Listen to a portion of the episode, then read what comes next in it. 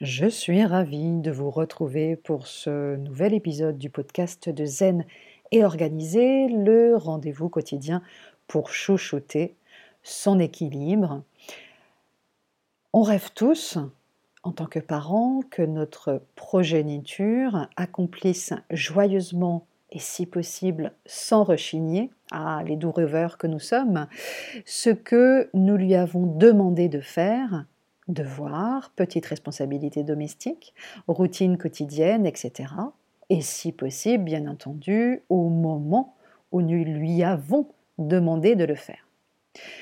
La réalité est, comment dire, quelque peu différente et tout parent sait combien il est nécessaire, dans la grande majorité des cas, de répéter moult fois une demande avant que celle-ci ne soit satisfaite, et encore quand elle l'est. Il est l'heure d'aller te coucher, va te laver les dents, tu as fini tes devoirs, range ta chambre, c'est à ton tour de débarrasser la table, etc., etc. Nos injonctions répétées semblent glisser sur eux comme de l'eau sur les plumes d'un canard. Connaissez-vous en effet beaucoup d'enfants qui obéissent au doigt et à l'œil et s'exécutent manu militari à la moindre de nos demandes. Alors personnellement, en tous les cas pas chez moi, je n'en connais pas beaucoup, mais finalement, je trouve que c'est plutôt rassurant, n'est-ce pas?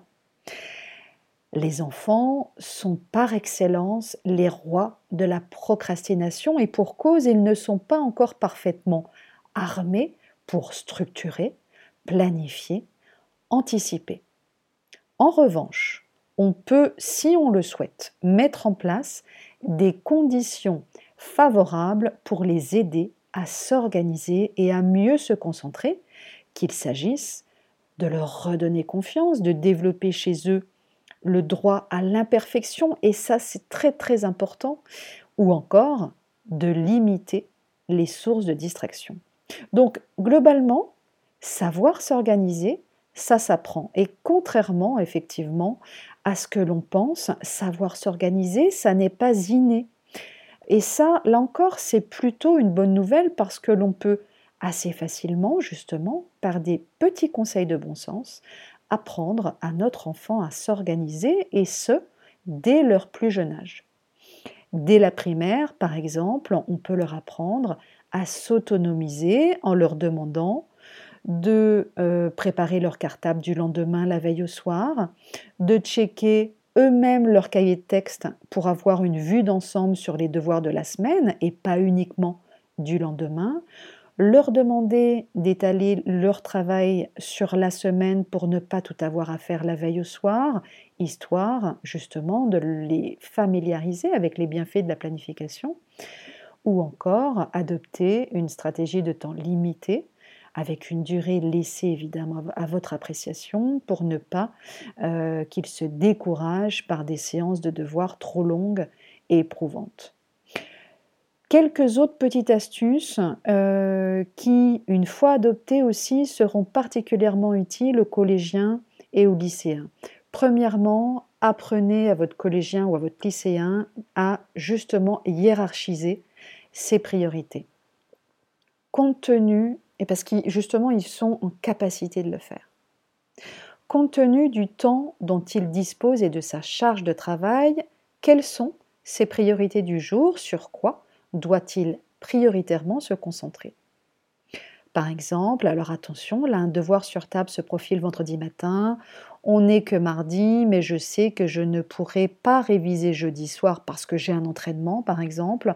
Donc, en plus de mes devoirs de demain, l'une de mes priorités sera de travailler pendant 30 minutes sur le sujet du DS de vendredi, ce soir, et d'y revenir demain soir, par exemple. Apprenez-lui également, même si cela vous semble évident à vous, en tant qu'adulte, à faire des listes et peut-être, pourquoi pas aussi, à programmer des alertes sur euh, son smartphone. Et ça, en général, ils savent très très bien l'utiliser, justement pour qu'il apprenne à libérer son esprit.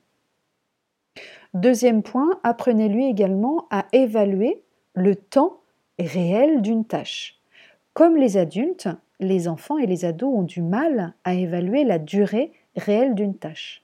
Et cette difficulté peut les conduire justement à procrastiner, soit parce qu'ils surestiment ce temps et se découragent devant l'ampleur de la tâche, donc un petit peu comme nous, soit au contraire parce qu'ils le sous-estiment et qu'ils se disent qu'ils auront, vous savez hein, comment ils sont, bon, il n'y a aucun souci, ils auront largement le temps. Pour les plus jeunes, on peut aussi utiliser un, un chronomètre visuel qui les aidera à prendre conscience du temps qui passe et à structurer le temps durant les devoirs. Alors, on peut utiliser par exemple un time timer qui est disponible sur le marché et qui permet à l'enfant de voir justement hein, très précisément le temps s'écouler puisqu'il s'agit d'un cadran dont un secteur coloré en rouge diminue au fur et à mesure que le temps passe. Donc l'enfant verra à quoi s'attendre et ne perdra pas son temps à se demander combien de temps il lui reste pour terminer sa tâche. Et puis enfin, euh, favoriser des conditions de travail qui lui conviennent avant tout. Idéalement, bien sûr, il convient de limiter les distractions qui risquent de nuire à la qualité de son intention. Évidemment, alors on imagine aisément qu'il est préférable de le faire travailler dans sa chambre, sur un bureau épuré, face au mur, sans la moindre distraction à moins de 20 mètres.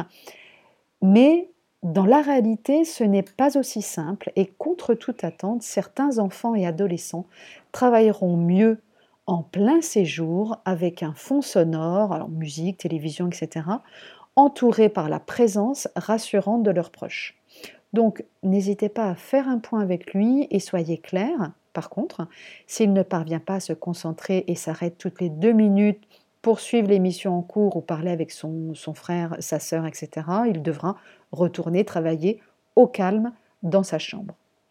De toute manière, faites en sorte, s'il est en primaire notamment, qu'il dispose de tous les outils à portée de main, cahiers, livres, fournitures, etc., pour travailler dans de bonnes conditions et faciliter évidemment le passage à l'action.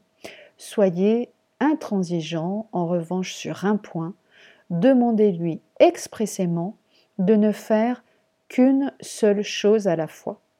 Et une fois adoptée, vous verrez, cette habitude lui sera utile le reste de sa vie. Et ça, c'est un, conseil, effectivement, qu'il gardera, euh, effectivement, pour euh, lui, hein, une fois adulte, dans, dans ses études déjà, et puis dans sa vie professionnelle, évidemment. C'est important, effectivement, de ne se concentrer que sur une seule tâche à la fois, en tous les cas autant que possible. Voilà, donc c'est valable ça pour lui, mais c'est valable pour vous, c'est valable pour moi, et j'y reviendrai de toute manière aussi au fil du podcast parce que c'est un point évidemment central. Je vous souhaite une belle journée et je vous dis à très bientôt.